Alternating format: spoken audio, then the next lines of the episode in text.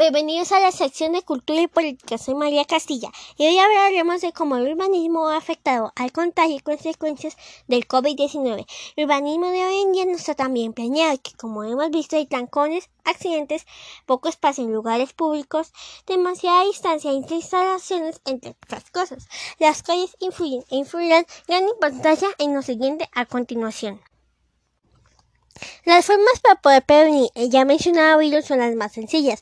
El continuo lavado de manos, la distancia mínima, el uso de tapabocas y demás como ya todos sabemos. Pero la urbanización mal planeada en algunas partes evita algunas de esas cosas. Como por ejemplo, la gente necesita salir para poder tener sustento diario, el trabajar, el alimento, la salud y el dinero. A veces, por ejemplo, los supermercados quedan muy lejos y la persona no tiene la forma de pedir en línea. Así que tiene que salir para poder comprar y al tiempo arriesgarse y para poder y Elige un vehículo personal para evitar el contacto por la larga distancia, lo que ayuda a congestionar las vías.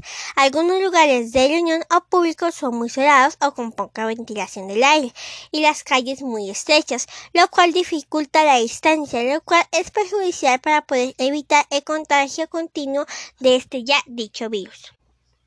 Así que esos son algunos de mis puntos y las conexiones entre el contagio y la urbanización de las ciudades de hoy en día.